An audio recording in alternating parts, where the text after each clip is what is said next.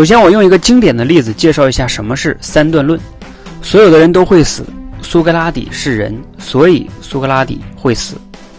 好，用三段论来分析一下，怎么样练口才最有效？口才是一项技能，任何技能的提升呢，都需要持续高频次的刻意练习。那如果你对这个规律有有疑问的话，你可以想想，所有的开车、游泳、走路、说话，是不是都是通过持续高频次，然后这样每天的练习？什么叫刻意练习？就是有人给你反馈嘛。比如说我们学说话的时候说的不对，爸妈会给我们纠正；走路的时候跌倒了，然后起来再走；骑自行车、游泳都是这样的。那所有的口才机构，只要能给你提供按照技能的。持续的高频次训练的这种环境和条件，它就是有效的培训，因为它符合这些条件啊，所以就有效啊。